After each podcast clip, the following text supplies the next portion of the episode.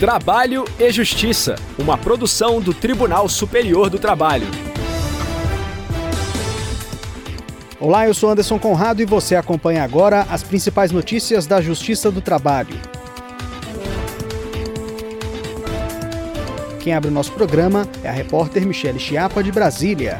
Caixa pode convocar empregados para trabalho aos sábados. Em nosso giro pelos regionais, a repórter Lucineide Pimentel traz informações diretamente do Tribunal Regional do Trabalho da Terceira Região, em Minas Gerais. Vale é condenada a pagar 100 mil reais para trabalhador que sobreviveu em Brumadinho. E hoje é dia do quadro Boato ou Fato Vamos saber o que a legislação trabalhista estabelece ao empregado convocado a comparecer em juízo. Se liga, o trabalho e justiça já está no ar.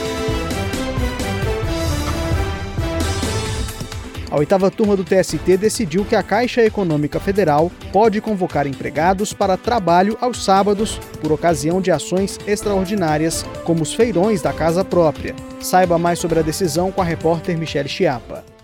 O Sindicato dos Bancários de Porto Alegre e a Federação dos Empregados em Estabelecimentos Bancários do Rio Grande do Sul ajuizaram ação trabalhista antes da realização do evento Ação Caixa Melhor Crédito, que iria ocorrer num sábado. As entidades pediram a concessão de tutela antecipada para impedir o trabalho na data e uma declaração judicial para proibir novas convocações dos empregados para sábados. O argumento foi o de que a prática violaria a CLT. A legislação prevê no artigo 224 que bancários devem ter jornada de seis horas contínuas em dias úteis, à exceção dos sábados, num total de 30 horas semanais. A exceção se aplica a quem exerce funções de direção, gerência, fiscalização, chefia e outros cargos de confiança. Também pontuaram que esse tipo de iniciativa não configura necessidade imperiosa de serviço, situação em que a jornada poderia ser ampliada.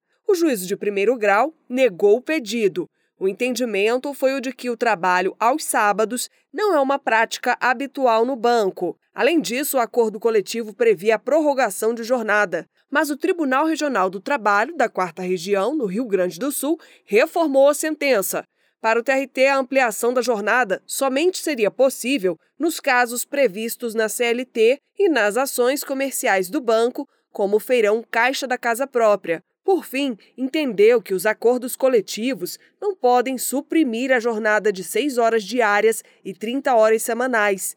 Da decisão, a Caixa Econômica recorreu ao Tribunal Superior do Trabalho. O relator na oitava turma, ministro Aloysio Correa da Veiga, chamou a atenção para os interesses coletivos e sociais que envolvem as ações da instituição financeira. Ele também destacou a existência de normas coletivas que possibilitam a prorrogação da jornada diária e o trabalho aos sábados. Nós estamos diante de uma norma coletiva que admite para exatamente essa finalidade, a feira de imóvel. Mas a feira de imóvel é para a casa própria, para oferecer para o povo em geral, que não pode ser durante a semana no horário de trabalho, mas tem a norma coletiva aqui. E acima disso, primeiro o que viria no sétimo 26 da Constituição Federal, a observância das convenções coletivas. Em segundo lugar, a questão do acórdão oriundo do TRT da segunda região, que trata especificamente da possibilidade do trabalho nessas condições.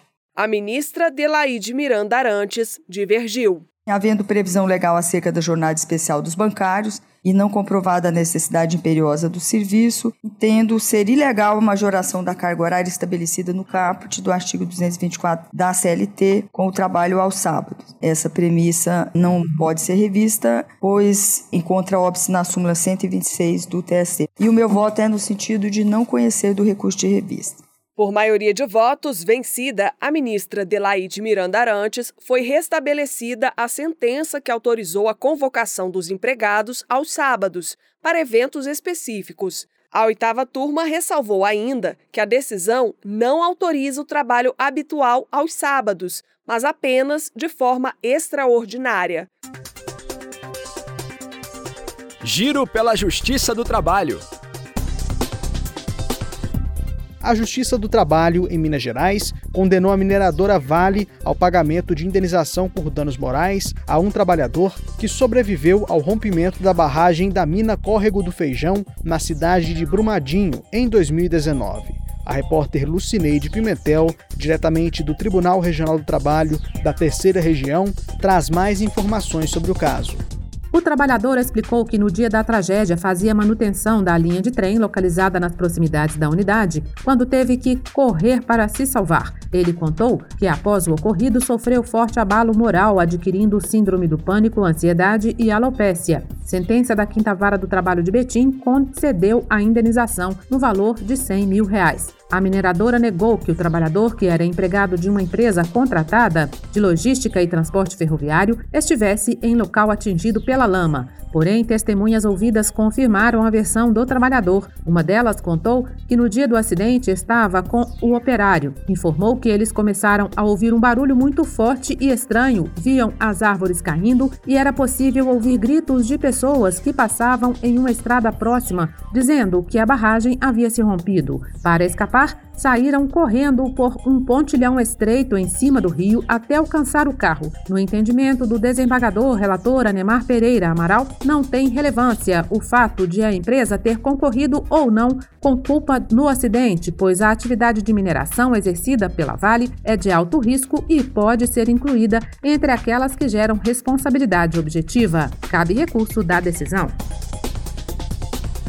A décima vara do trabalho de Guarulhos, em São Paulo, condenou a Proguaru, empresa que foi responsável pela coleta e remoção de lixo, construções de galerias e canalizações na cidade de Guarulhos, a indenizar um trabalhador com câncer. De acordo com o processo, o empregado teve o contrato rescindido durante dispensa coletiva decorrente da extinção da entidade de economia mista. Na Justiça do Trabalho, o entendimento foi de que, apesar de a dispensa não ter ocorrido em razão da doença do profissional, houve dano no caso concreto. O juízo frisou que a demissão no momento em que o trabalhador se encontrava doente, em situação delicada, feriu o princípio da dignidade humana. No entanto, ressaltou que é impossível a reintegração do profissional ao emprego, pois os serviços prestados já foram transferidos para outras companhias. Diante disso, foi fixada indenização por dano moral no valor de 30 mil reais ao empregado. Boato ou fato? Rick, hoje fiquei tenso. Fui convocado para fazer parte de um tribunal do júri. Vou ter que ir ao fórum para participar de um julgamento. É obrigatório. Que dia vai ser isso? Responsabilidade, hein? Vai ser na quarta-feira da semana que vem. Tenho que estar lá às 8 da manhã. Tô ansioso. Nunca participei dessas coisas. Eita, bem na hora que a gente começa no trabalho. Como vai fazer? Vai faltar? E nem pensei nisso. Será que vou ser prejudicado?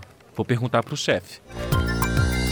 Carlos pode avisar ao chefe e não se preocupe quanto à ausência no trabalho para exercer o seu dever como cidadão.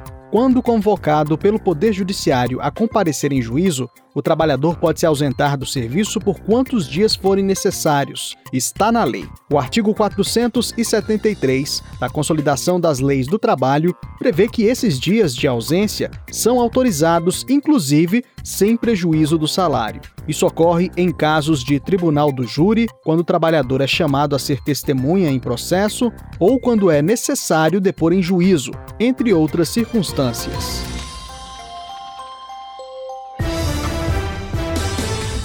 O trabalho e Justiça de hoje termina aqui. Muito obrigado pela audiência.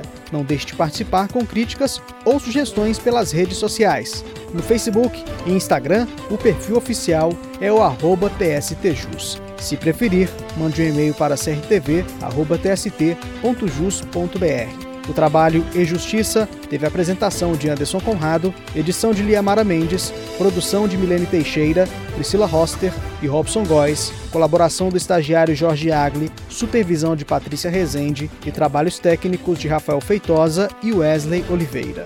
O programa é uma produção da Rádio TST sob a coordenação de Ana Carolina Brito e a supervisão geral da Secretaria de Comunicação Social do Tribunal Superior do Trabalho. A gente se encontra na próxima edição. Eu espero você. Até lá! Trabalho e Justiça, uma produção do Tribunal Superior do Trabalho.